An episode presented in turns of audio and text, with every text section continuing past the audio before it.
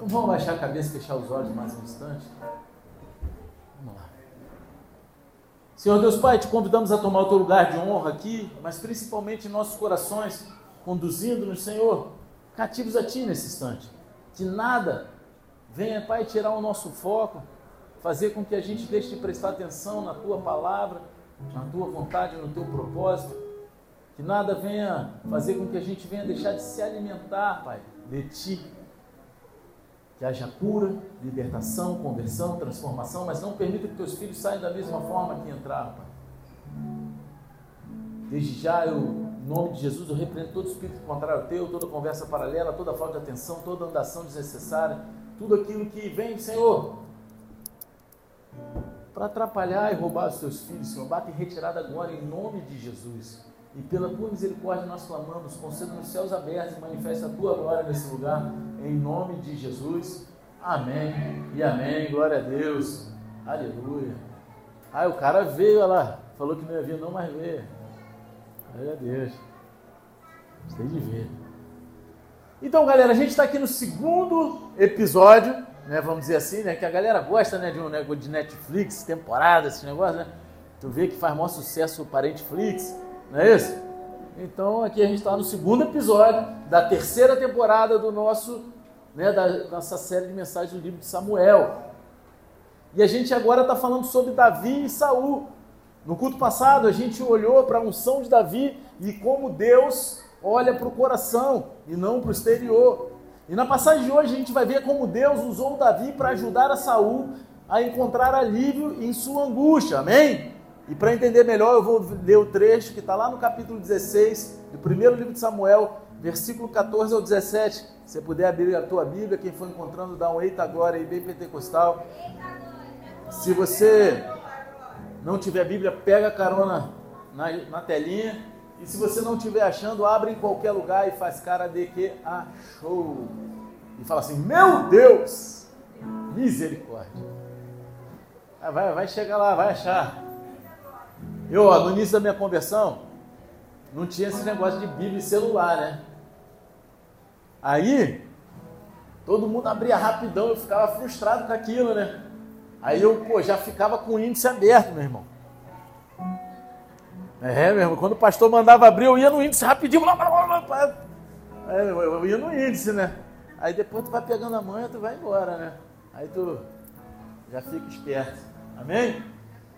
E diz assim: o espírito de Yahvé tinha se retirado de Saul, e o espírito maligno vindo da parte de Yahvé, o Senhor, o atormentava. Então os oficiais do exército de Saul lhe sugeriram: Eis que um espírito arruinador vindo de Deus te aterroriza. Portanto, que o nosso soberano ordene que estes teus servos busquem um homem que saiba dedilhar a harpa e quando o mau espírito vindo da parte de Deus se apoderar de ti, o homem tocará liricamente e tu te sentirás melhor. Então Saul ordenou aos seus servos: Procurai, pois, um homem que toque bem e trazei. Amém? Eu vou falar algo aqui? Vou falar. Vou falar. Quando eu era pequeno, tinha uma propaganda, na década de 80 isso, né? De um, de um remédio chamado, não estou fazendo propaganda não, mas tinha uma propaganda um remédio chamado Anador. Quem conhece? Ainda existe isso? Anador. Eram dois lutadores de telequete. Quem lembra desse, desse comercial? Hein? Fala aí. Aí um cara vinha, batia no ouvido, contador de ouvido, plá! Conta não sei o quê, pá! E, braço, dor em tudo quanto é lugar dor, alívio imediato. Não é isso? Quem que lembra desse, desse comercial? É mais ou menos isso, né? Não era? O telequete ali, aquela pai, era. Aqueles comerciais da década de 80 eram engraçados, eram bons, né? Hoje em dia seria tudo cancelado, né? Não é? Poxa, propaganda ia ser tudo cancelado, os mimimi de hoje em dia, misericórdia. Só que, cara, o anador, ele pode ser ótimo para te trazer alívio para sua dor física, né? Ele diz isso, dizia lá na, na propaganda dele. Só que, para onde você volta o teu coração para encontrar alívio para sua vida? Aonde que você vai quando você precisa de alívio para sua vida? para sua alma, para sua mente. Quando a vida está difícil, você está angustiado, pressionado, onde você encontra alívio? Infelizmente, quando estamos angustiados, aterrorizados, como fala aqui, muitas vezes buscamos alívio nos lugares errados. Procuramos alívio em pílulas ou na garrafa, né? Muita gente vai chapuleta na manguaça, em videogames, em compras, na TV, hoje em dia, né? Em aplicativos de streaming. Só que há momentos em que a gente está sob tanta angústia, tanta pressão mental, emocional, que é bom e apropriado tomar medicação sob cuidados de um médico, amém? Não estou falando nada contra isso. Vai no médico, eu acho que tem que ir. Se você está passando por um momento de angústia, depressão, é, síndrome do pânico, tem que procurar uma ajuda médica. Sim, se ele mandar tomar um remédio, tome. Só que a gente não deve procurar medicar o estresse normal da vida e nem fugir dele. Amém? A gente vive em um mundo louco com tantos problemas e angústias. Então, como você lida com o estresse da sua vida? Como que você lida com o estresse do dia a dia? Quando você está angustiado, onde você encontra o seu alívio?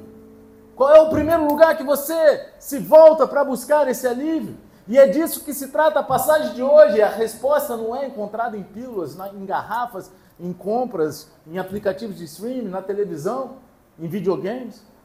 Quando você está angustiado, você precisa encontrar o seu alívio em Deus. Deus está lá, Deus se importa e Deus vai te curar e vai te ajudar. Amém? Amém. Quem crê nisso, dá uma glória a Deus. Então, para começar hoje,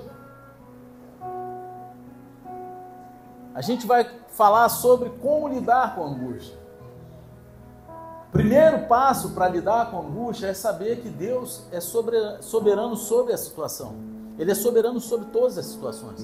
Ele nunca perdeu o controle de nada. Primeiro livro de Samuel, capítulo 16, versículo 14, diz o seguinte: O espírito de Javé tinha se retirado de Saul, e o espírito maligno vindo da parte de Javé, o Senhor, o atormentava. No versículo 13, o espírito de Deus veio sobre Davi. No versículo 14, o espírito de Deus deixa Saul. Olha aí o contraste. Vocês estão vendo? Versículo 13, o Espírito de Deus veio sobre Davi. No versículo 14, o Espírito de Deus deixa Saul. Mais uma vez, Deus é soberano, Deus está sempre trabalhando. Às vezes ele intervém diretamente, como quando disse a Samuel para ir lá e ungir Davi. Né? Ele, ele agiu diretamente, ele interviu na situação ali diretamente. Às vezes Deus ele trabalha menos diretamente, ele trabalha ali indiretamente. Só que ele ainda está sob o controle de todas as coisas, sobre as pessoas e eventos. Ele está ali, ele está supervisionando, como a gente vai ver quando Deus trouxer Davi para as cortes de Saul. Amém? Daqui a pouquinho, amém? Aqui, Deus é soberano, mesmo sobre a angústia de Saul. O versículo 14 nos diz que Saul estava atormentado por causa de um espírito maligno da parte do Senhor. A, a palavra atormentado aqui, ela vem do original Baat, que em sua raiz primitiva quer dizer aterrorizar, espantar, desalentar, ser atemorizado, esmagar, angústia.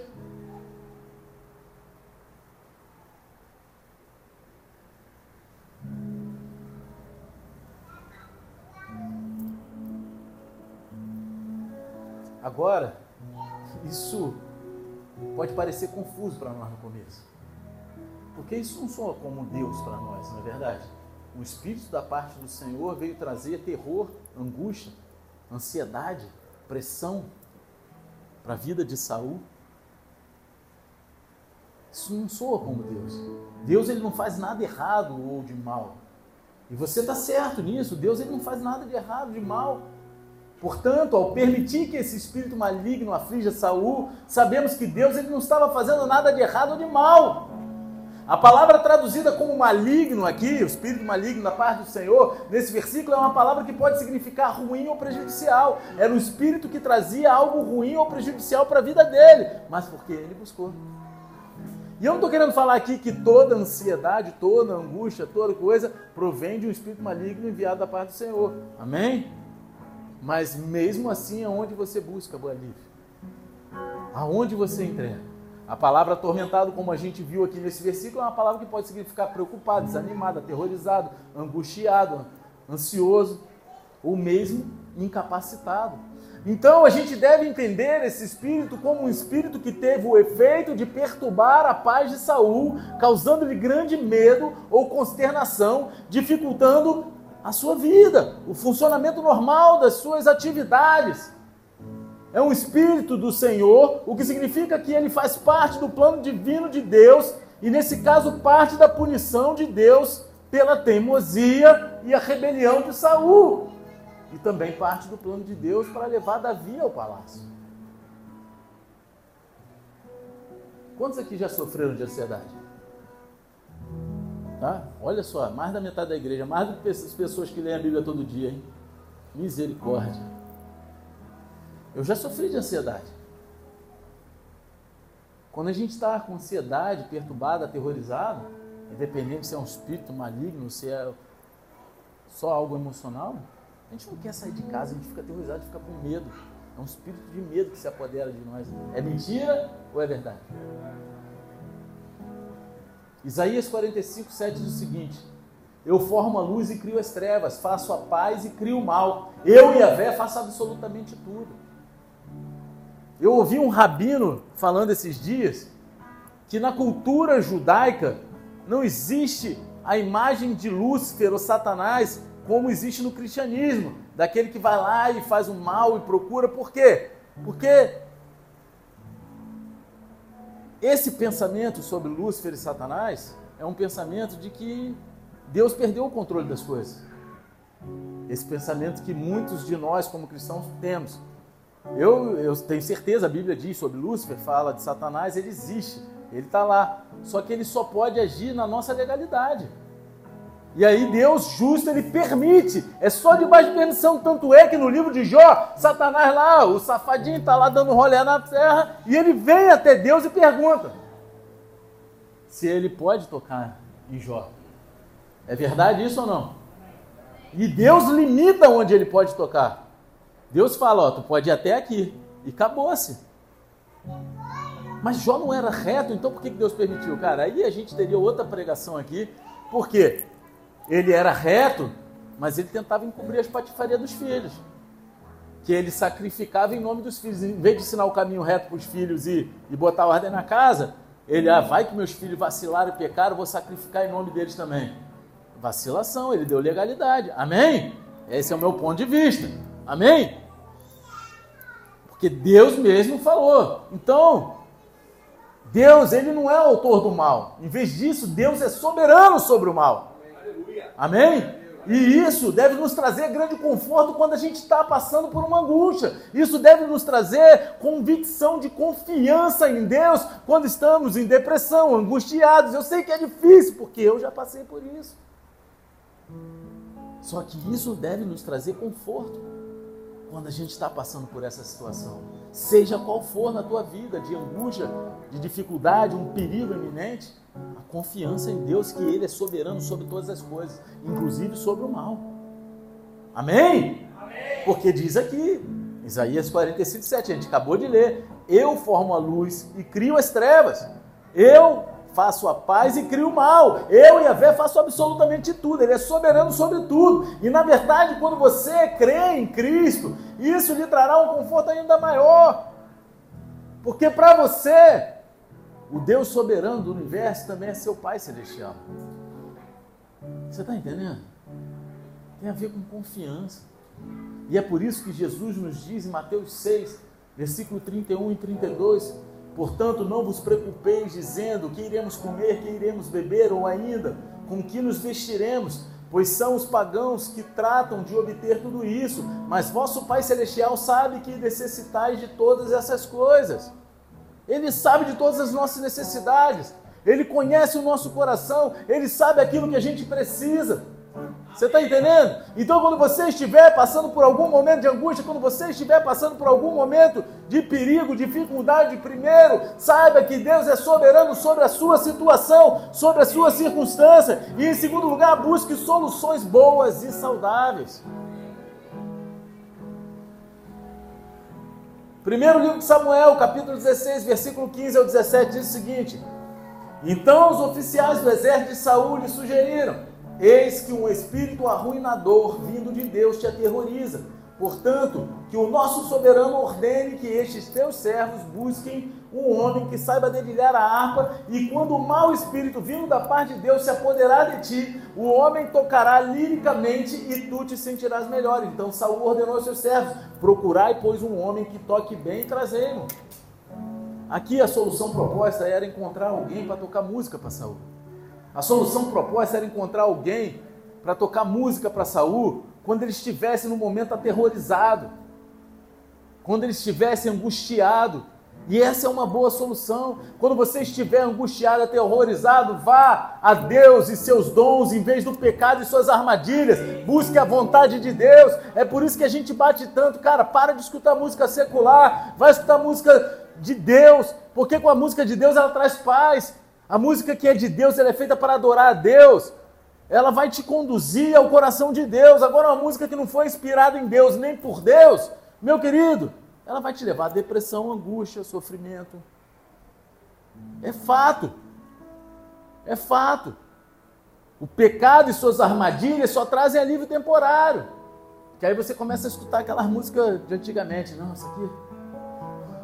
Só que daqui a pouco tá lembrando lá daquela patifaria, daquele momento de droga, sabe? Prostituição, das doideiras o pecado e as armadilhas, eles nunca trazem satisfação duradoura. E quando o alívio temporário acabar, você só vai se sentir pior do que antes. Você só vai ficar com um vazio ainda maior no teu coração. Quando você estiver angustiado, aterrorizado, passando por perigo, busque soluções boas e saudáveis para a tua vida. Vá para Deus e seus dons. Busque aquilo que tem de dom de Deus para a tua vida. E um dos maiores dons de Deus para trazer alívio é, é, a música. Que muitas vezes a gente relaciona a música à única forma de adoração. A gente pode adorar a Deus de diversas formas. Só que a música, quando ela, ela é inspirada em Deus, com base bíblica, ela traz paz. Salmo 33, versículo 1 ao 3 diz o seguinte: Ó justos, exultai no Senhor. O desejo dos retos é louvar a Deus, celebrai ao Senhor com harpa, oferecer-lhe música com lira de dez cordas, entoai-lhe um cântico novo, tocai com arte e júbilo na oração. Cara, nada melhor do que buscar a Deus. Teve uma época nesse nosso casamento que eu e a pastora a gente andou brigando bastante, né? Aí eu não me lembro quem foi que ensinou, não sei se foi um pastor, uma amiga dela, falou assim, ó, quando tiver na treta, põe um louvor, pô. Não foi isso, meu? Não lembro. Eu, toda vez eu pergunto para ela, misericórdia. Aí eu falei, para com isso que tu me faz passar vergonha, parece que eu estou mentindo. Mas glória a Deus. Ela tá rindo lá. E cara, isso é uma verdade, porque às vezes a gente estava no estresse, uma coisa, isso aqui lá, ela ia lá, botava um louvorzinho e acabava, meu irmão. Como é que quem é que vai ficar discutindo? Exu, Uh, uh, cala a boca, ninguém vai fazer isso, cara. Fica todo mundo, caraca, minha irmã. Quê?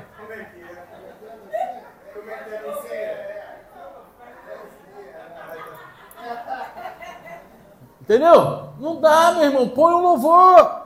O clima está pesado na tua casa, seja em qual âmbito for, na tua vida, no teu sentimento, no teu coração, mete um louvorzão lá, chora na presença do Senhor, adora Ele, glorifica o nome dEle, busca a face dEle. Glória a Deus. Se é para Jesus, aplauda com vontade.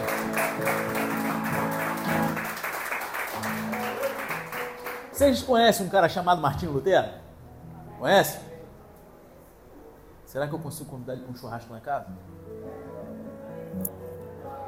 Ele disse algo que eu trouxe para citar aqui, que ele falou assim: depois da palavra de Deus, a música merece o mais alto louvor. Mas quando ele fala música, aqui ele não está falando uma música secular, ele está falando da música de Deus e para Deus. Ou seja, cara, a música como forma de louvor a Deus e a palavra de Deus são armas poderosas para te manter em alegria e júbilo na presença do Senhor. Há um poder de cura na música. Você está entendendo? É por isso que Deus ele nos deu um livro inteiro de canções na Bíblia. Não é verdade? Qual é o livro de canção? Olha aí, para o estudioso, hein? Salmo. Né? E é inclusive o maior livro da Bíblia, que tem o maior capítulo. Quem já leu o Salmo 119 todo? Doideira, né? No, no, início do próximo culto eu vou abrir lendo o Salmo 119. Tô brincando. Pode ser, só um pedaço, né? Um já perceber. Senão a gente vai ficar duas horas aqui. Quando você estiver passando por angústia, estiver passando uma situação de perigo, alguma dificuldade, coloca lá um louvorzinho, uma música de adoração, né? Especialmente uma música que direcione o teu coração e a tua atenção para Deus que leve você mais perto. Isso pode ser que você, no meio de, de, desse ímpeto, você vai gravar um Rios na internet. É, faz parte, cara. Eu estou brincando, mas, cara, glória a Deus, é o teu momento lá, cara. E se, que, que mais pessoas fizessem isso. A gente brinca, mas, poxa, cara. Que tu foi revigorado, não foi? Eu vi tu pulando em alegria lá, cara. Isso Pô, dá maior satisfação. A gente brinca, bota pilha, porque senão não sou eu, amém? Eu sou, é que nem, pô, eu falo, rapaz, só tem doido aqui, pode parar para ver, rapaz. Né? Bola de neve é igual a curva de rio, só para aquilo que não presta. Depois vai consertando, vai, pega o rumo certo, né? Já viu curva de rio? Só para lixo, tronco, galho quebrado. Meu irmão, mas é, é, ali que as coisas vão pegando a direção e depois pega o rumo do, do. E cara, a gente tem que brincar, a gente é uma família. Mas, cara, tá certo, tem que buscar, botar aquela música que, sabe, que te leva, que leva o teu coração para Deus. A música, a música ela pode ter um efeito curativo e calmante na sua alma. Quem já percebeu isso? Cara, eu, eu não sei como pegar a estrada sem botar uma musiquinha, cara. Pô, cara, assim, eu, pô, eu ponho meu capacete, eu ponho fone de ouvido, e aí eu tenho duas ou três playlists ali só de música que eu separei para estrada, aí vai depender do dia. Só que, cara, é aquele negócio, eu sou bem eclético, mas eu gosto mais de coisa rock and roll, um blues. Aí eu sempre ponho um, um aquele mantinho, né, aquela esses, essas músicas da galera do, dos homens de coque. Na minha época era só mulher que usava coque, a gente de oração, né? Hoje em dia tem uns homens que usam. Aí, né, do worship, eu tava fugindo o nome da palavra. É rabo de cavalo, não é coque não, rapaz. Isso aí é rasta para cima. Pô, eu ponho lá no meio para dar aquela intercalada e eu choro na presença de Deus. Meu coração está ligado com Deus o tempo todo ali, cara. Não tem como eu esquecer de Deus em nenhum método da, da estrada, porque o tempo todo eu estou vinculado a Deus através da música. Agora, quais são algumas outras soluções boas e saudáveis? Provérbios 27, 9 diz o seguinte: Perfume e incenso promovem alegria no coração. O conselho sincero de um amigo dá encorajamento para viver. Quando você estiver passando por um momento de dificuldade, não se isola. Porque a primeira coisa que a pessoa faz quando passa por ansiedade, dificuldade, angústia, depressão, algum momento de perigo, ele se isola. As pessoas não vão me entender, eu não quero escutar nada de ninguém. Cara, não se esconda. Se reúna com outras pessoas, vá à igreja, converse com os amigos, diga a eles o que está acontecendo, deixe-os ajudá-lo e encorajá-lo. É necessário botar para fora, pedir ajuda, pedir socorro, porque sozinho não conseguimos, sozinho não vamos nem até a esquina. A gente precisa um do outro, sabe aquela musiquinha? Que às vezes é até chata, que fica cantando um olhando para o outro, geralmente Santa Ceia. Eu preciso de você, você precisa. Cara, é uma verdade bíblica. A gente precisa um do outro. Pode parecer chato, sabe? Mas é a verdade. A gente não é igreja se a gente se desvincular um do outro. Não existe cristão avulso. Amém? Está passando por dificuldade? Tenha sempre um parceiro de oração. Tenha sempre alguém que você possa contar. Não fuja. Não se isole. Vá para mais reuniões. Ah, meu irmão, eu estou angustiado, eu ia só no culto domingo, agora eu vou quarto domingo. Ah, está perturbando, agora eu vou quarta domingo, vou no NV. Vou na célula também. Entendeu? E pronto, porque tem. Ah, pô, tá não sei o quê. Ah, então agora eu vou aprender mais da Bíblia, vou lá mergulhando na palavra. Quer me perturbar? Não vai me perturbar, não. Não é isso? E vamos embora, cara. Porque é necessário, cara, o convívio, a comunhão. É necessário para te curar, para ajudar. Porque Deus ele usa pessoas para curar pessoas. Senão ele não traria Jesus materializado, Deus vivo, Deus em forma de homem, para trazer cura para as pessoas. E hoje Jesus opera através de mim e de vocês. Eclesiastes 11, 7 diz o seguinte: Como é agradável ver a luz e estimulante sentir o sol do raiar do dia. Muitas pessoas, quando estão deprimidas e angustiadas, eles fecham as cortinas, escurecem as luzes, fecham tudo, se trancam no quarto, não querem sair. Eu sei, eu já senti isso. Eu não estou falando, ah, o pastor está falando, eu já senti isso. Vontade de virar parede, sabe o que, é isso? Entra na parede e some. Pô, acabou. Ninguém vai te perturbar, não é isso? Só que está escrito na Bíblia como é agradável ver a luz e estimulante sentir o sol do raiar do dia. Amém. Há uma razão pela qual tendemos a ir para um lugar escuro. Agora, quando você estiver angustiado, deprimido, passando por uma situação de perigo, não faça isso. Não se esconda no escuro. Abra as cortinas logo de manhã, acenda as luzes, saia. Aproveite o poder curativo da luz do sol. Porque é Deus deu de presente para nós. Se esforce. Sabe, o maior erro da cara que está deprimido, angustiado, ansioso. Ah, não tem nada para fazer, vou acordar na hora do almoço. Cara, se fosse acordar mais cedo, vai logo na pracinha, sabe? Aqui não vejo muito isso não, mas quando lá no Rio, pô, passava seis horas da manhã na pracinha, tava lá. Os velhinhos, né? Vai lá igual os velhinhos, meu irmão. Hoje em dia eu sou um deles. Tô lá. Agora eu entendo porque que fica com a mão para cima, para cada circulação, né? Pô, fica tudo dormente, a gente fica velho, vai ficando dormente, aí a gente faz assim. Vocês estão rindo, não é não, pô? É, a gente paga com a língua, a gente é mulher que a gente zoa pra caramba, né? Aí depois a gente fica velho e vai vendo, olha lá, meu irmão. Tu tá rindo? Não, não é você, não é ele aqui, ó. Aí. Ele fica rindo aqui. Tu também tá rindo, né? Tá cara, vai, vai pra rua, cara. Agora, não se esqueça do lado, do lado espiritual das coisas.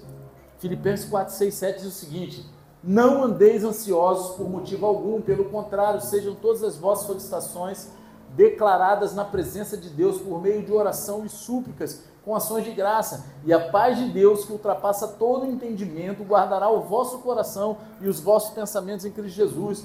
Cara, não se esqueça de orar. Há um grande poder na oração.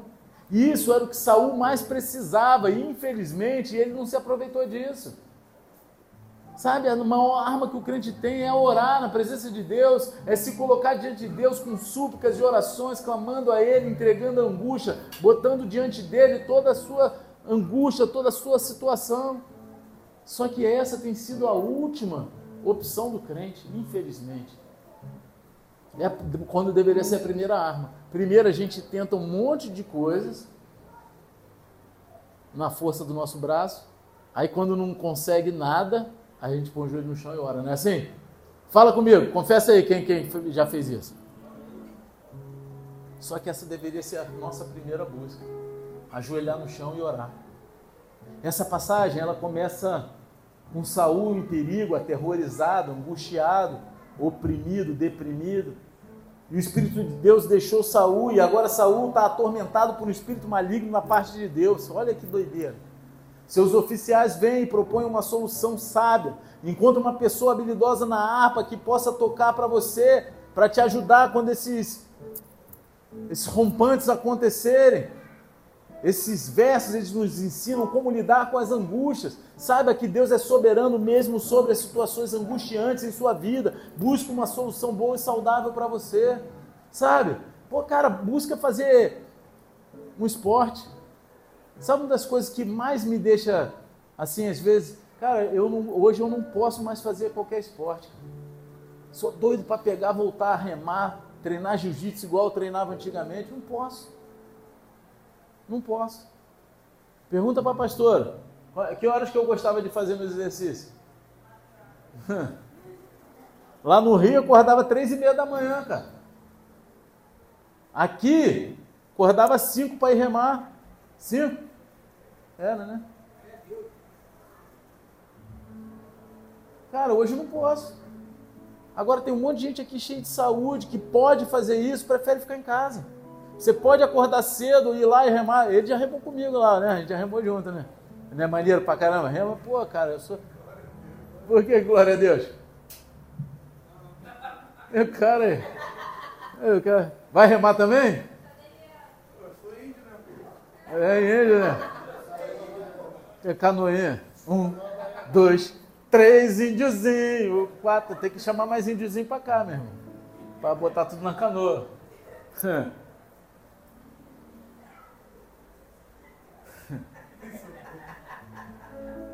Aí acabou o culto pra Lu, cara. Aí, o que, que tu fez? Cara, vai fazer um esporte, cara. Pô, cara, aí, quando eu tava remando, aquele sol raiando ali, era uma conexão com Deus absurda. Aquilo ali restaurava o meu dia, me revigorava, me deixava tranquilo. Poxa, pastor, hoje você, você fala que hoje tem que, pô, tem que me dar do jeito que dá, né? E vamos embora. Agora você, quantas pessoas aqui têm algum impedimento de fazer exercício físico? Levanta a mão. Quantos fazem exercício físico? De manhã. Oh, glória a Deus. É, é uma. É, Rodrigo, ah, o Wander, mente não que é feio, cara. Mente não, cara. Mente não que é feio. Tem exercício é que é levantamento de garfo. Pô, cara, tu toma jeito, levantou a mão, tu faz. Qual exercício tu faz? Tu fez, né, em outra vida. Exercício mental. Misericórdia. O Weber também não faz, não, olha lá.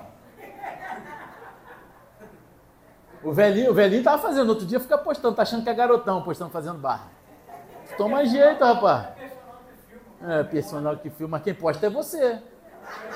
Ah, não, não, aí, aí. É, mete essa, rapaz, pra cima de mim, rapaz. Quem inventou a barra? Foi ele. Ele tava lá, pô. Amém? Cara, mas busca isso, acorda de manhã cedo, faça aquilo que é saudável para você logo nos primeiros horários da manhã, se possível for. É o melhor horário para você o resto do dia. Cara, eu, eu quando era malucão no mundo, eu malhava de noite. Que aí eu malhava e ia para night. Que ficava, né? Cara, depois quando me converti, para não faltar as coisas da igreja, que era o que que, que me, me segurava, me fazia bem, eu comecei a malhar de madrugada. 5 horas da manhã. Cara, como era bom. Eu malhava, pô, 7 e meia da manhã. Eu já tinha malhado, feito natação, até sauna, tomado banho, já estava quase dentro do meu do escritório para trabalhar. Tá entendendo? Revigorado, caraca, aquela sensação, sabe, boa na presença de Deus. Sabe, estou vivo. Agora, a próxima parte ela nos ensina sobre como nos preparar para o serviço. E a gente vai ver como isso se relaciona com a busca de alívio quando a gente chegar no final. Amém? Amém? Então, no versículo 18, 1 Samuel 16 diz assim: Um dos seus servos pediu para falar e disse: Tenho visto um filho de Jessé, o belemita, que sabe tocar e é um valente guerreiro, fala bem e é de bela aparência, e a véia está com ele. Então, um dos oficiais lá de Saul chega e fala: Ó, cara, eu conheço um maluquinho, eu conheço um cara, eu conheço um, um cabra aí, meu irmão, que é sinistro. Providencialmente, esse homem já se encontrou com Davi, com certeza, para ele conhecer, saber a fama de Davi, né? Porque Davi ainda não tinha o bonde das Davizete. Vocês estão com saudade do bonde das Davizete? Né? Como é que era o bonde da Davizete? Vocês lembram? Saul matava mil, Davi matava dez mil, oi, né? Era o bonde do funk da Davi, Davi e Davizete. O Davi, Saul ficou boladão. Ah, pô, o cara já tinha conhecido Davi, cara. Não é? Fala que as mulheres cantavam isso, né? Não fala? que as mulheres estavam cantando, aí eu já trago para a realidade de hoje em dia. Era Davi era Davizete. Diabo tem a diabetes. Davi tem a Davizete. Acabou, meu. Misericórdia. E Davi deixou uma boa impressão quando esse cara teve um encontro com ele. Davi ele toca bem a harpa, ele é um homem corajoso e um guerreiro, segundo ele mesmo fala para Saul. Ele fala bem e se apresenta bem. O mais importante de tudo, Deus está com ele. Saul fica impressionado e manda pessoas para Jessé pedindo a Davi que entre no serviço lá no seu, no seu reino. Agora, há três coisas que a gente pode aprender com essa passagem sobre como se preparar para o serviço. Se recompôs? Se recompôs? você não pode não, cara. Primeiro de tudo, você deve desenvolver os seus talentos e habilidades para a glória de Deus, cara. Tudo aquilo que Deus te deu de dom, de talento, habilidade é para a glória dele. Davi era habilidoso em tocar harpa. Agora Davi foi claramente dotado por Deus com o dom da música. Mas ele também ele teve que trabalhar. Ele não, não fez nenhuma escola lá, Vila Lobo. Não fez. Ele aprendeu a tocar sozinho. Amém? Você não se torna um músico habilidoso apenas olhando para o seu instrumento. Eu vou comprar um baixo, aí tu põe ele na parede e fica olhando para ele. Caraca, eu sou baixista. É assim? É assim? Não é, cara. Davi ele trabalhou duro, desenvolveu a sua habilidade de música para a glória de Deus. Imagino eu, na minha loucura, né? Que ele devia ver as ovelhas lá do pai dele tudo boladona. Aí ele logo percebeu que tocar a musiquinha deixa acalmar as ovelhinhas, né? Aí ele lá ficava dedilhando para as ovelhas, as ovelhas deviam ficar tudo calma com aquela música. E aí ele aprendeu e desenvolveu. No tempo que as ovelhas estavam ali, ele apacentando as ovelhas, ele devia estar tocando e aprendendo a tocar a harpa. Deus, ele também pode usar os seus talentos e habilidades para servir aos outros, meu querido.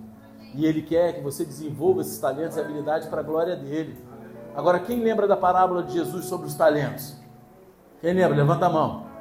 Eu vou ler aqui, Mateus 25, versículo 20 e 21, diz o seguinte: Então o servo que recebera cinco talentos se aproximou do seu senhor e lhe entregou mais cinco talentos, informando: O senhor me confiou cinco talentos, eis aqui mais cinco talentos que ganhei. Respondeu-lhe o senhor: Muito bem, servo bom e fiel. Foste fiel no pouco e muito confiarei em tuas mãos para administrar. Entra e participa da alegria do teu senhor. Jesus ele aprovou o homem que usou bem os seus talentos e desenvolveu ainda mais. Você está entendendo? Agora, 1 Coríntios 10, 31 diz o seguinte: Assim seja comendo, seja bebendo, seja fazendo qualquer outra coisa, fazei tudo para a glória de Deus. Ou seja, tudo que a gente fizer, até comer, beber, tudo que a gente estiver fazendo, dar um bom dia, boa tarde, respirar, que seja para a glória de Deus. Quanto mais os nossos talentos. Aquilo que Deus nos deu tem que ser para glorificar o nome dele, não para a gente bater no peito e ostentar, cara, eu sou o cara e a glória de Deus some. Como você se prepara para servir os outros? Primeiro de tudo, desenvolve seus talentos e habilidades para a glória de Deus. Agora, em segundo lugar, mantenha uma boa reputação com Deus e com os outros. Uma boa reputação vai abrir oportunidades para você usar os seus talentos e habilidades para servir os outros. Davi, ele tinha uma boa reputação, ele já era conhecido como um homem corajoso e um guerreiro. Você vê que o cara fala isso para Saul. Isso mostra que algum tempo se passou desde que ele foi ungido pela primeira vez por Samuel, né? Quando ele era jovem, um jovem adolescente ali, pré-adolescente. Davi ainda não é um homem lutador, ele ainda não matou Golias. Só que talvez as façanhas dele, protegendo as ovelhas do pai, do urso, do leão, tenham se tornado conhecidas. É, o cara é valente, ele tá lá, ninguém chega perto não, meu irmão. Pô, chegou, ele sai dando burdoada, dá-lhe um mata-leão, dá-lhe um abraço de urso, né? Quebra geral. Então Davi, ele tem um currículo bastante impressionante. Ele toca bem harpa, ele é corajoso, ele fala bem, ele se apresenta bem e o Senhor está com ele. A propósito dessa frase, o Senhor está com ele, em referência a Davi, ela vai aparecer de novo e de novo e de novo nos próximos capítulos. A gente vê isso no capítulo 17, no capítulo 18, no capítulo 20, no capítulo no livro de 2 Samuel, no capítulo 5, no capítulo 7. E é um tema principal de toda essa parte aqui do primeiro livro de Samuel e é apresentado como a principal razão pela qual Davi avançou enquanto Saul regredia. Você está entendendo? Provérbios 3, versículo 3 e 4 diz o seguinte: que a benignidade e a lealdade jamais te abandonem. Atas ao redor do pescoço, escrevas na tábua do teu coração, assim encontrarás favor diante de Deus e dos homens, bem como boa reputação. Provérbios 22, 1 diz o seguinte: A boa reputação é mais importante que muitas posses, desfrutar de boa estima vale mais que prata e ouro.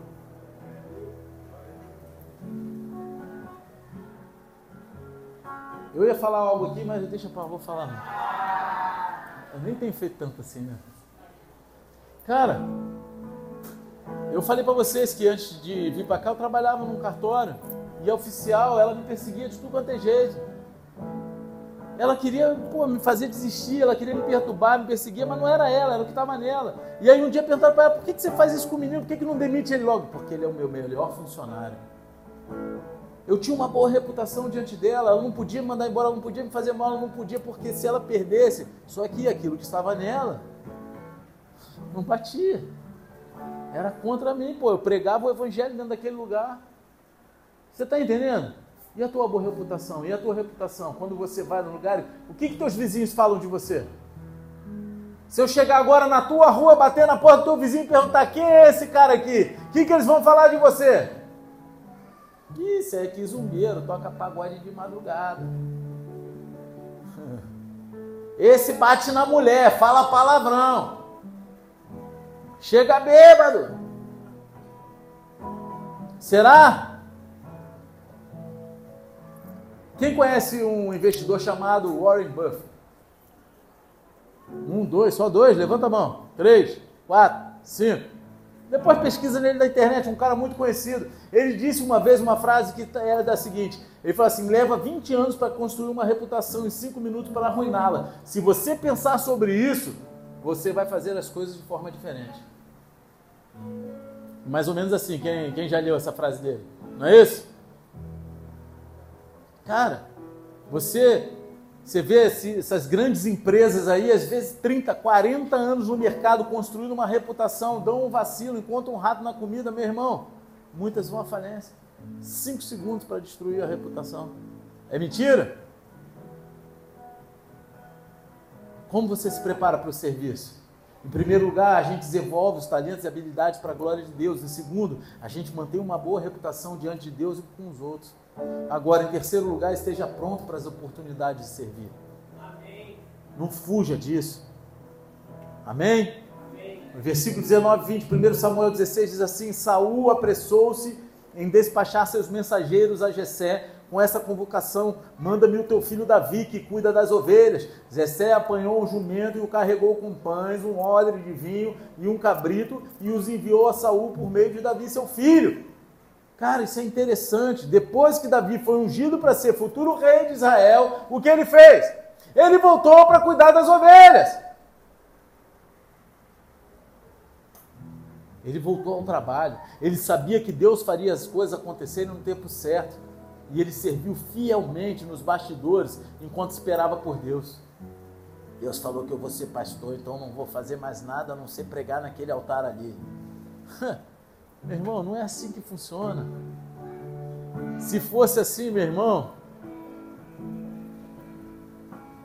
não é assim. É quando como você está praticando o esporte, só que você é o reserva, sabe? Quando você é daquele time de futebol e você está na reserva. Você pode passar muito tempo no banco de reserva, só que se você continuar trabalhando arduamente, você continua praticando e desenvolvendo as suas habilidades, porque você sabe que precisa estar pronto no momento que um treinador chamar você. Você precisa estar pronto. É isso que vai fazer a diferença. Não é que, cara, eu sou reserva mesmo, então eu não vou treinar direito. Ah, então eu não vou fazer as coisas direito. Não! Permaneça. Continua treinando.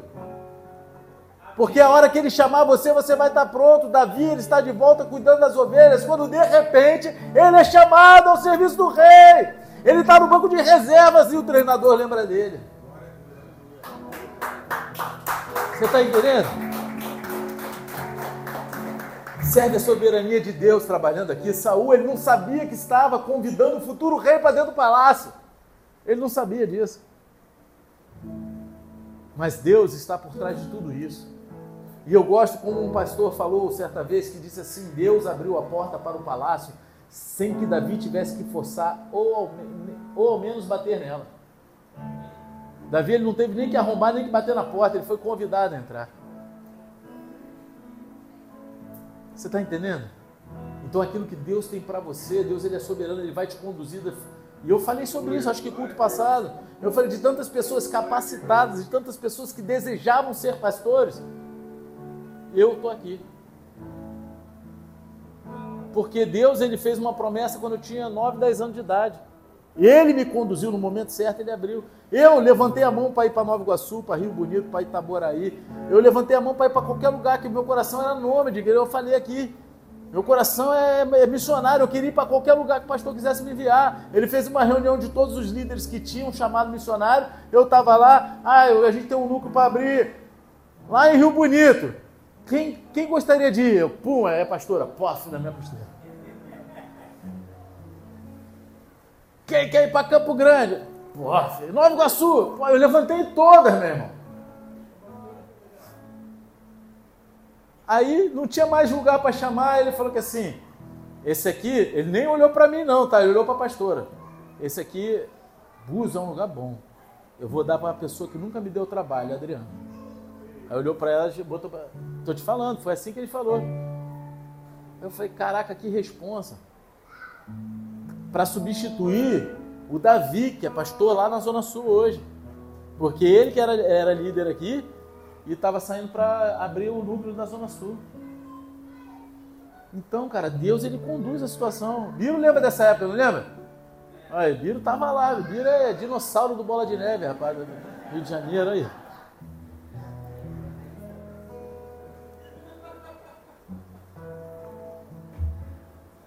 A gente precisa estar pronto para as oportunidades de servir.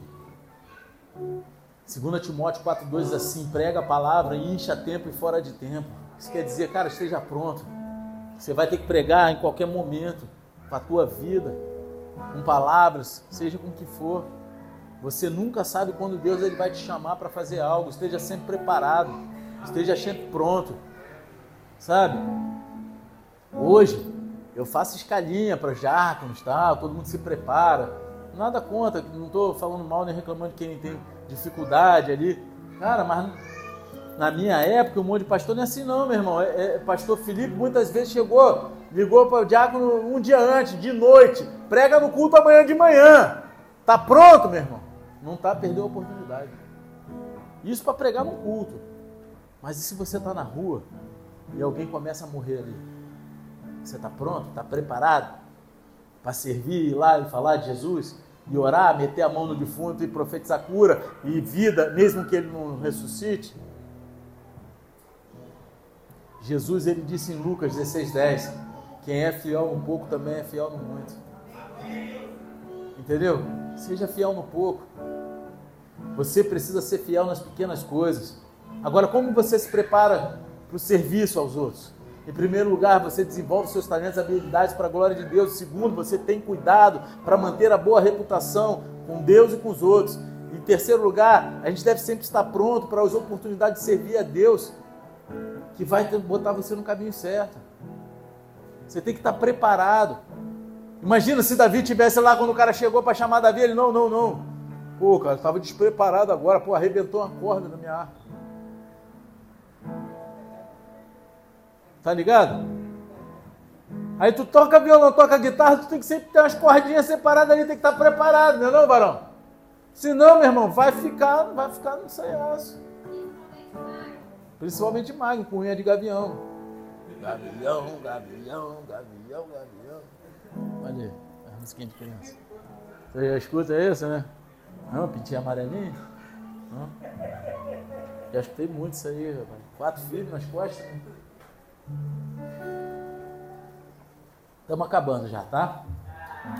Graças a Deus. É? Aguenta? Tá leve hoje, não tá não? A gente falou sobre como lidar com angústia e nos preparar para o serviço. E agora a gente vai reunir tudo enquanto a gente fala sobre ser canal de bênção. Levanta não, rapaz. Vai embora não, que agora Deus vai falar contigo. Barão. Tô brincando. Pode ir lá, vai lá, rapaz. Vai no banheiro. Não tá de fraldão nem nada, né, rapaz? Depois vai dar ruim aí, a culpa é minha. É um culto interativo, pô. tu ri, né? Quando não é contigo, tu acha engraçado, né? É. Quando é com ele, levanta a cadeira e tudo pra mim no meio do louvor, rapaz. Tocando louvor, a gente é felizão, ele levantou a cadeira, falando que ia me bater. Olha aí, rapaz. O objetivo de se preparar para o serviço é para que Deus ele possa te usar para servir aqueles ao seu redor. Deus possa te preparar para servir aquelas pessoas que estão à sua volta. Você está entendendo? E o objetivo de receber as bênçãos de Deus é para que você possa passar essas bênçãos para aqueles que estão ao seu redor. Eu sempre falo, cara, Deus ele não derrama algo em abundância na tua vida só para você se encher e acabou e guardar ali. Ele derrama sobre a tua vida para que você derrame sobre a vida dos outros. Se ele te dá muita alegria, ele está te dando em abundância para você alegrar a vida dos outros. Não, tô, não é para ser palhaço, mas é para ser um portador da alegria de Deus.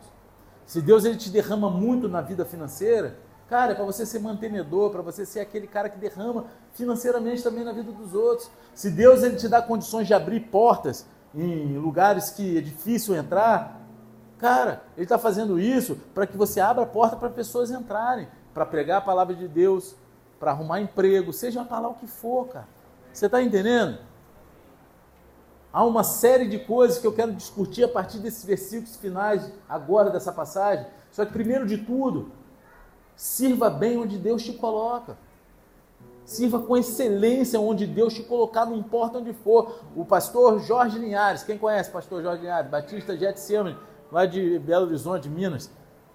Conhecido, é um senhor já de idade. Uma vez ele pregou na conferência profética do Bola de Neve e ele falou algo que eu nunca mais esqueci. Ele falou, cara, não importa com que você trabalha, não importa se você é o carimbador dos documentos que vão ser incinerados seja o melhor carimbador dos documentos que serão incinerados. Porque você tem que fazer isso para Deus. Amém. Você está entendendo? Cara, você carimbar um documento que vai queimar não, não tem nexo. Pode parecer algo rejeitado, algo chulo. Mas se você entende que você está fazendo para Deus, você vai dar o seu melhor.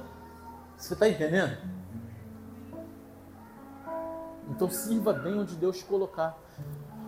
Versículo 21 e 22 do capítulo 16 assim: Davi chegou à presença de Saul e se pôs ao seu serviço. Saul sentiu grande afeição por ele e Davi se tornou seu escudeiro. Saul mandou informar a Jessé: Davi ficará ao meu serviço pessoal porque conquistou a minha admiração.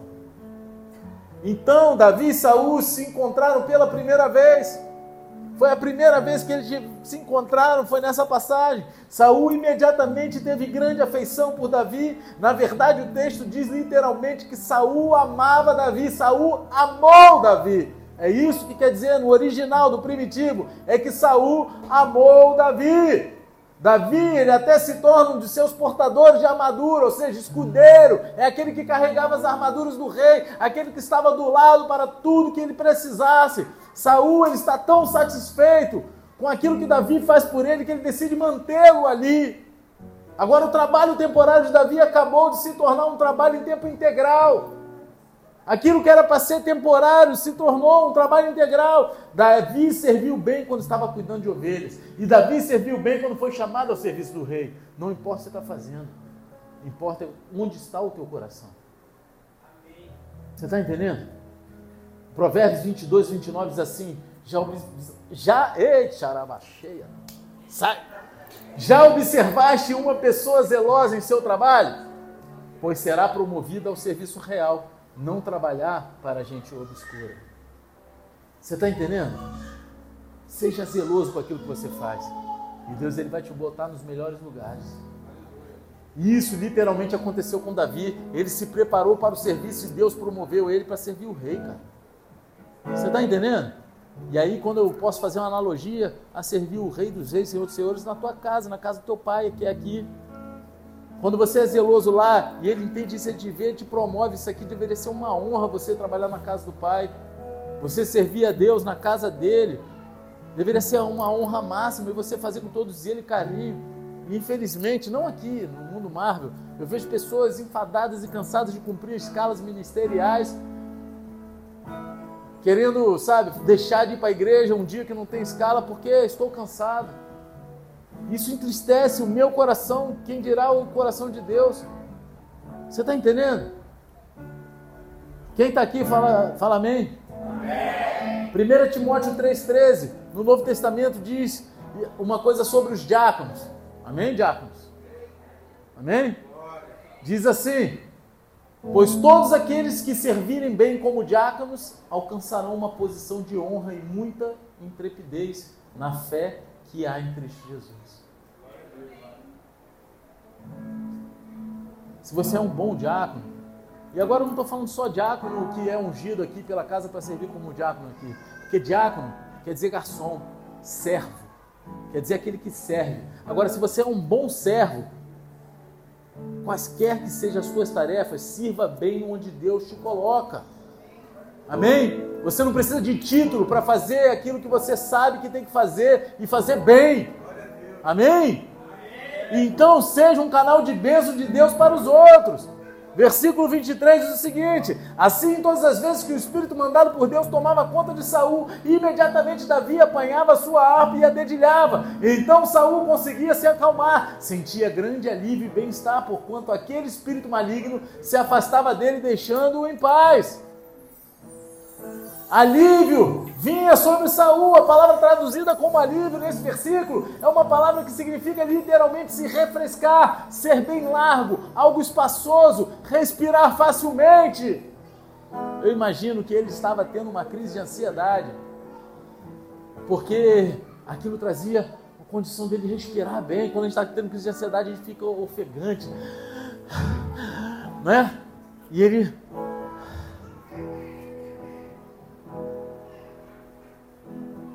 Quando você está angustiado, você não gostaria de se refrescar? Se sentir que você tem espaço ao teu redor para se movimentar, para respirar facilmente? Fala comigo. Davi era um canal de bênção para Saul. E Deus ele nos chama para sermos canais de bênção um para o outro. Ele nos chama a ser canal de bênção para o próximo. Provérbios 16, 24 diz assim: As palavras agradáveis são como um favo de mel, são doces para a alma e revigoram a saúde e a alegria de viver. Cara, nunca subestime o poder de uma palavra gentil para revitalizar e revigorar a vida dos outros. Para de usar palavras pesadas, para de usar palavras que trazem peso, trazem angústia, geram um medo, um pavor nas pessoas. Traga palavras que tragam alívio as palavras agradáveis, conforme Provérbios, aquelas que vão trazer, como favos de mel, algo doce para a alma e revigorar a saúde daqueles que estão ouvindo. Seja você um portador do bálsamo de Deus sobre a vida das pessoas. Amém? Romanos 12, versículo 12 e 13 diz assim: Alegrai-vos na esperança, sede pacientes na tribulação, perseverai na oração, cooperai com os santos nas suas necessidades, praticai a hospitalidade. Cara, quando fala aqui, alegrai-vos na esperança, sede pacientes na tribulação. Cara, a gente vai passar por angústia, por luta, por tribulação, mas a gente tem que ter paciência, que a gente vai passar. Perseverar na oração, cara, não deixa de orar. Permaneça, o pau pode estar quebrando para tudo quanto é lado. Primeira coisa que você tem que fazer é botar o joelho no chão, é buscar a Bíblia, botar um louvorzão e começar a buscar a presença de Deus na face do Senhor. Aí quando fala que cooperar com os santos nas suas necessidades, quem são os santos? Somos nós, cara. São aqueles que se santificam para viver a vontade de Deus. É para a gente cooperar um com o outro nas nossas, nas nossas necessidades. Se eu tenho condições de te ajudar em algo eu não faço, eu estou pecando. Se você tem condições de me ajudar em algo, ajudar o próximo em algo, e você não faz, você está pecando. E praticar a hospitalidade. Praticar a hospitalidade. Falar nisso, eu ia falar um negócio aqui de puto, mas deixa eu parar, vou falar. Quem conhece o Leandrão? Então, ele está querendo passar o Réveillon com a gente aqui na, na igreja. Só que ele queria um lugar para dormir com a esposa e com, com, o filho dele. Vocês tiverem um cantinho para jogar eles lá, fala comigo. Amém? Praticar hospitalidade. Cooperar com os santos e as suas necessidades. Aí, Deus trouxe a lembrança que às vezes alguém aqui pode abrir lá um quartinho. Olha aí, é mesmo? Teu marido libera isso? Glória a Deus aí. Pô, vai ficar felizão. Aí, já arrumamos um lugar para o Leandrão ficar. Aí ainda vou fazer churrasco naquela churrasqueira lá. Olha aí. Glória a Deus. Então, cara, seja generoso, seja amoroso, gentil. Deus te abençoou. Agora você tem que ser um canal de bênção para aqueles que estão ao seu redor. Deus ele não te abençoa para você sentar em cima da bênção e ficar Tenha um coração generoso, cara. Deus está te abençoando. E eu não estou falando só de área financeira, não, que geralmente quando a pessoa fala de bênção, fala, ah, é só financeira. Cara, às vezes você estava em depressão e Deus te curou. E agora seja usado para curar outros. Seja generoso. Doe seu tempo. Não, não, não vou lá, não, eu estou muito. Cara, seja generoso com o seu tempo. Seja gentil com as pessoas, porque Deus ele tem te abençoado. Então abençoe as vidas. Glória a Deus.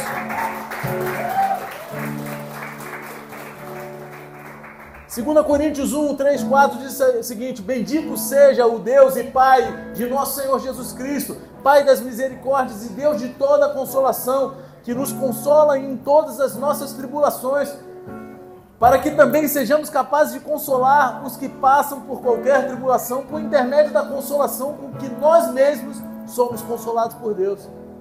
É mó doideira, quando eu me converti, eu li isso aqui, eu não entendia nada. É mó doideira, né? Mas está falando aqui, cara, Deus ele te consolou para você usar esse teu consolo para consolar os outros com o consolo que você. Entendeu? É doideira, mas é isso. Com Deus nada é desperdiçado. Você quer aprender sobre não desperdiçar nada? Leia a palavra de Deus e converse com a mãe do Giovanni. Não é não, Giovanni? Não desperdiça nada. É benção mesmo. Estou falando, ela vai ficar rica. Se ela aceitar a minha proposta de gravar umas aulas lá com todo o conhecimento que ela tem, ela vai ficar rica. Ela não desperdiça nada, ela sabe fazer xarope de tudo, o mato que tu olha não presta, serve para tudo, meu irmão. Ela tem um conhecimento. Isso, física. Agora, cara, lê a palavra de Deus. Nas mãos de Deus, os problemas que você experimenta se tornam oportunidades para ajudar as outras pessoas que estão sofrendo. Nas mãos de Deus, olha aí, os problemas que você experimenta se tornam oportunidade para ajudar as outras pessoas que estão sofrendo. Essa frase aí dá até para botar no Instagram, né? Bonita, né? Você está entendendo? Provérbios 11, 25 diz assim: O generoso sempre prosperará. Quem oferece ajuda ao necessitado, conforto receberá. Está entendendo? E há uma chave que reúne tudo aqui. Quando você vai a Deus em busca de alívio, quando você lida com angústia em sua própria vida de maneiras boas e saudáveis, quando você se prepara para o serviço, quando você se faz um canal de bênçãos de Deus para a vida dos outros, você também vai encontrar alívio para si mesmo. Aquele que refrescar os outros será revigorado. Aquele que é usado para revigorar os outros se revigora. Por isso que a Bíblia diz que melhor coisa é dar do que receber. Porque quando a gente, a gente mais dá é quando a gente mais recebe. Você está entendendo? Eu sou uma pessoa, cara, que se eu paralisar e parar de fazer algo para Deus, eu morro espiritualmente. Porque quando eu mais recebo é quando eu estou me doando. É quando eu mais eu sinto a presença de Deus, é quando eu mais me sinto feliz na presença de Deus. É ver as pessoas sendo abençoadas. Você está entendendo? Você não é abençoado por ser abençoado. Você é abençoado por ser uma bênção na vida dos outros. É isso que a gente tem que entender. Portanto, não guarde todas as bênçãos de Deus para si mesmo. Seja um canal das bênçãos de Deus, não um reservatório. Não seja uma cisterna, e sim um manancial. Você está entendendo? A cisterna ela guarda água, mas o manancial ele flui água. E a água nunca acaba, meu irmão. A cisterna pode acabar a água. Amém? Quem já passou por isso sabe que é ruim, né? Agora, um manancial de águas, ele nunca cessa. Amém? E quando você se tornar um canal de bênçãos, um canal das bênçãos de Deus para as outras pessoas, você também vai encontrar alívio revigorante, amplos espaços abertos para você respirar profundamente a vontade de Deus para a tua vida. Claro, Jesus é o maior canal de bênção de Deus para nós. Jesus ele morreu na cruz pelos seus pecados para que você pudesse ser restaurado ao relacionamento correto com Deus. Ele é o único caminho para Deus, ele é o caminho, a verdade e a vida. Ele é o Salvador. Ninguém vai ao Pai a não ser por ele. Todas as bênçãos de Deus fluem por nós, para nós, através de Cristo. Amém? Louvado seja Deus, de quem todas as bênçãos fluem. Amém? Baixa a cabeça, fecha os olhos em nome de Jesus.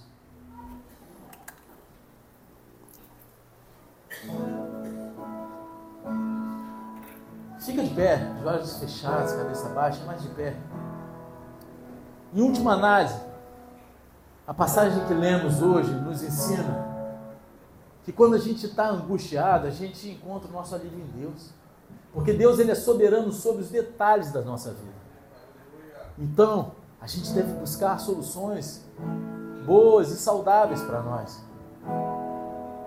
Se volte para Deus e seus dons em vez de cair em pecados e suas armadilhas. Prepare-se para servir aos outros por Deus. Seja um canal de bênção de Deus na vida das outras pessoas, na vida daqueles que estão ao seu redor, na vida daqueles que estão perto de você. Quando você encontra alívio em Deus, não apenas você está sendo revigorado, mas Deus, Ele vai te usar para revigorar os outros. Todo mundo ganha.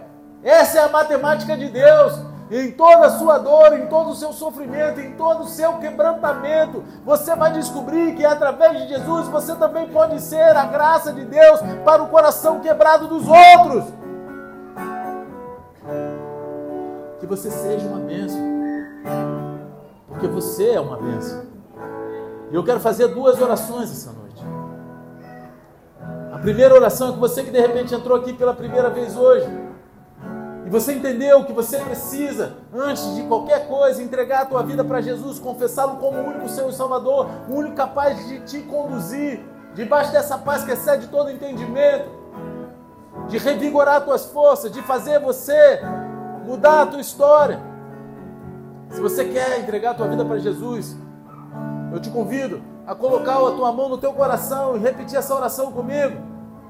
Senhor Pai, me perdoa por todo o tempo que andei longe de ti. Mas essa noite eu entrego meu coração no teu altar e reconheço que Jesus Cristo, aquele que morreu na cruz por mim e ao terceiro dia ressuscitou, é o meu único e suficiente Senhor e Salvador. Pai, escreve meu nome no livro da vida e me conduza até a eternidade. Em nome de Jesus. Amém. Continua com a tua mão no teu coração. Senhor Deus Pai, apresenta essas vidas no teu altar. São filhos e filhas que se arrependeram. Pai, reconhecendo o teu senhorio, livre de toda a retaliação do inferno. Conduza o Senhor pelo caminho da tua retidão, sem desviar nem para a direita nem para a esquerda. Que eles possam, Senhor, ser a essência do teu amor por onde eles forem, por onde eles passarem, sentindo um contigo e com a tua igreja que é o teu corpo. E no grande dia eles possam falar como Paulo falou: combati o bom combate, acabei a carreira e guardei a fé, em nome de Jesus. Amém e amém. Glória a Deus. Agora eu quero fazer mais uma oração essa noite. Eu quero orar por você que talvez esteja passando por algum momento de angústia, alguma dificuldade algum momento de perigo na sua vida, seja emocional, seja financeiro, seja depressão, seja ansiedade.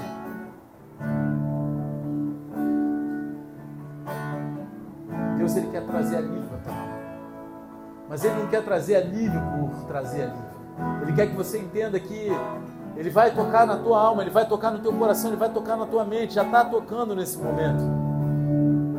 Só que ele precisa que você siga os passos de Jesus, que você haja como Davi agiu, que você seja aquela pessoa que busca em música, em adoração, através da palavra. Ele quer o teu coração. E se você está passando por alguma dificuldade hoje, você precisa desse alívio. Sai do teu lugar e vem até aqui à frente, em nome de Jesus. Você que está passando por uma dificuldade, sai do teu lugar.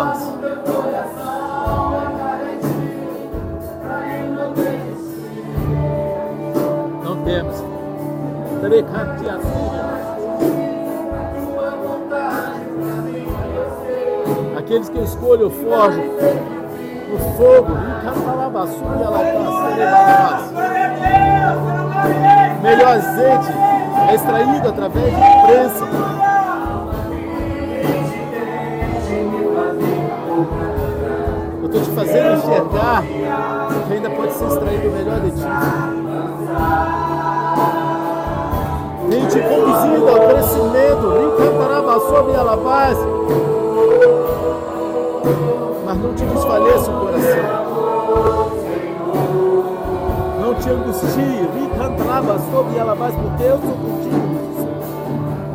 Eu te conduzi até aqui. Eu tenho te levado. Eu tenho forjado teu coração, eu tenho forjado a tua mente. Recanto de alabás. Stay.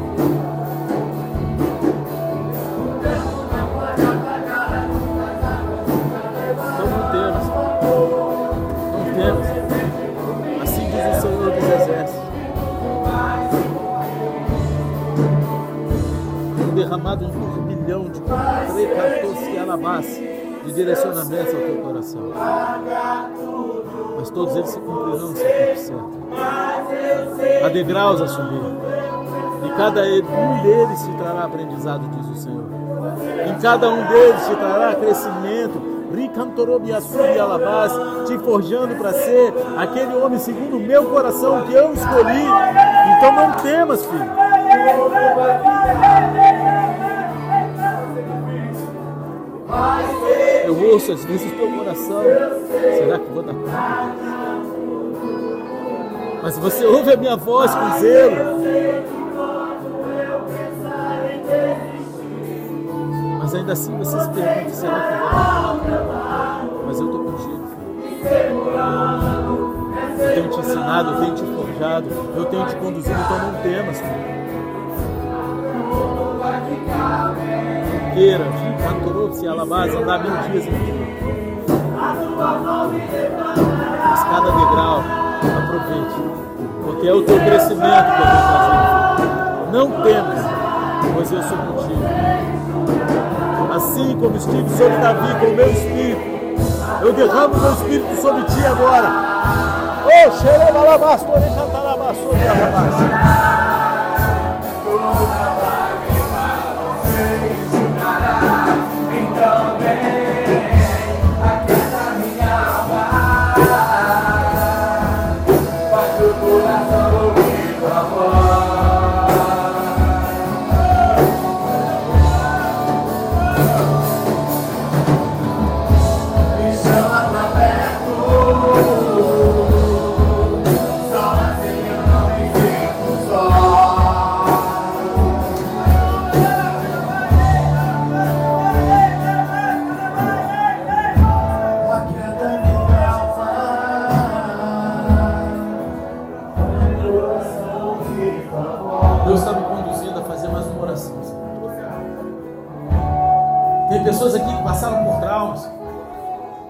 Deus conduziu todos.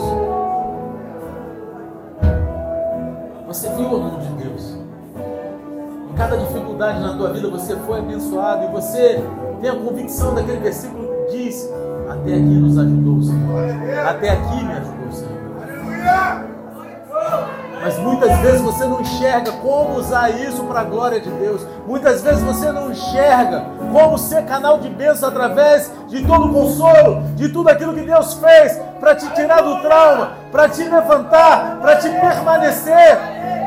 Mas Deus quer usar a tua vida como testemunho vivo da glória dele. Então sai do teu lugar, porque Deus quer derramar sobre a tua vida a ousadia necessária e o entendimento necessário que tudo que você passou é para a honra e glória dele. Não é para ficar escondido pelos cantos, mas é para o nome dele ser exaltado através da tua vida, da dor que você passou, mas hoje se transformou em cura, porque você foi curado para curar. Sai do teu lugar. Tem pessoas aqui que Deus está falando especificamente em algumas áreas. Então sai do teu lugar. Sai do teu lugar. Porque Deus ele quer usar a tua vida. Você talvez não entenda, mas Deus, Ele te forjou e Ele está te forjando para que você seja canal de bênção, canal da glória dEle, testemunhando o grande feito dEle na tua vida. Então não temas. Essa noite, Deus, está falando muito forte também que Ele está restaurando a paternidade na vida de algumas pessoas. Ele está tirando o espírito de orfandade aqui nessa noite também. Pessoas que levaram uma vida se sentindo órfãos, se sentindo rejeitados, abandonados. E hoje você passou por tudo, você sabe lidar com isso. Mas isso muitas vezes te angustia e Deus quer usar isso através da tua cura para curar outras vidas. Sai do teu lugar. Sai do teu lugar porque Ele está te curando essa noite. Não temas. Rasga o teu coração na presença do Pai. Ele está curando o teu coração nessa noite.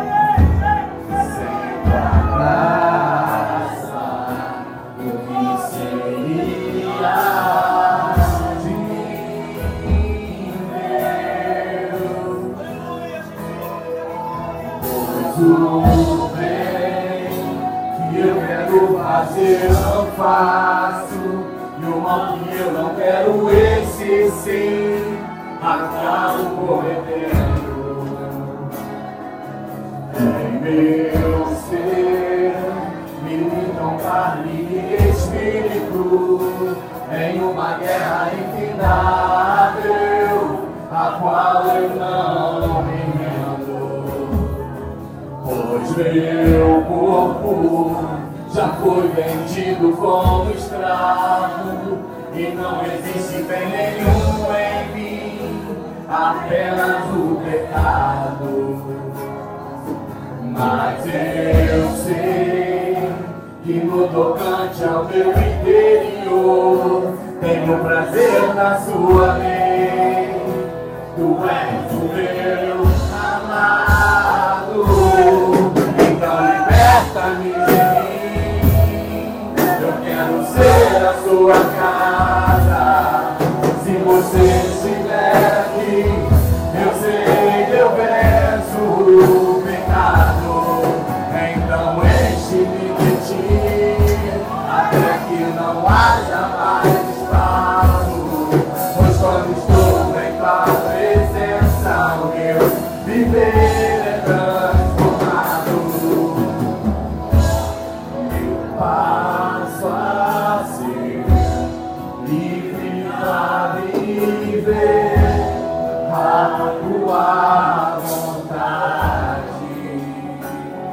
restauração.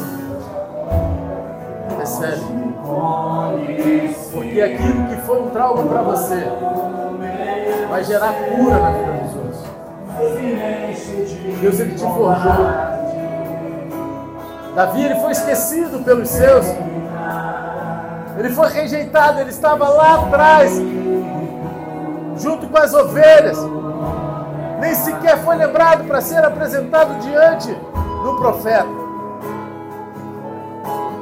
Mas tudo que ele passou serve de incentivo para nos curar, para nos transformar. Assim como Deus fez com Davi, Deus ele quer usar a tua vida para transformar outras vidas. Ele quer usar aquilo que um dia foi trauma, aquilo que um dia te paralisou, aquilo que te fez olhar para trás, para gerar vida nas outras pessoas. E você sentirá alegria nisso, porque a alegria do Senhor transbordará no teu coração. Quero ser a tua casa. Se você estiver aqui, eu sei eu venço o pecado. Então enche ti, até que não haja mais espaço. Pois quando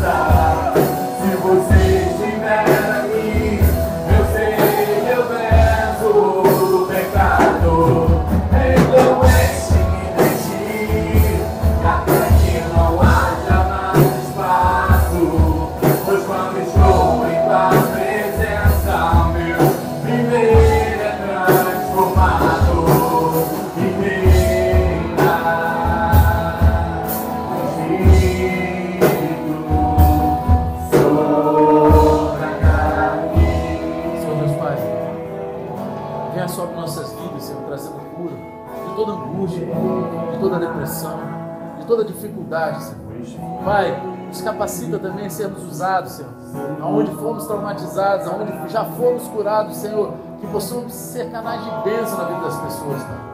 Pai, que possamos a cada dia nos lembrar de onde o Senhor nos tirou e usar isso, Pai, como perseverança para alcançarmos a Tua glória na vida dos outros, Senhor.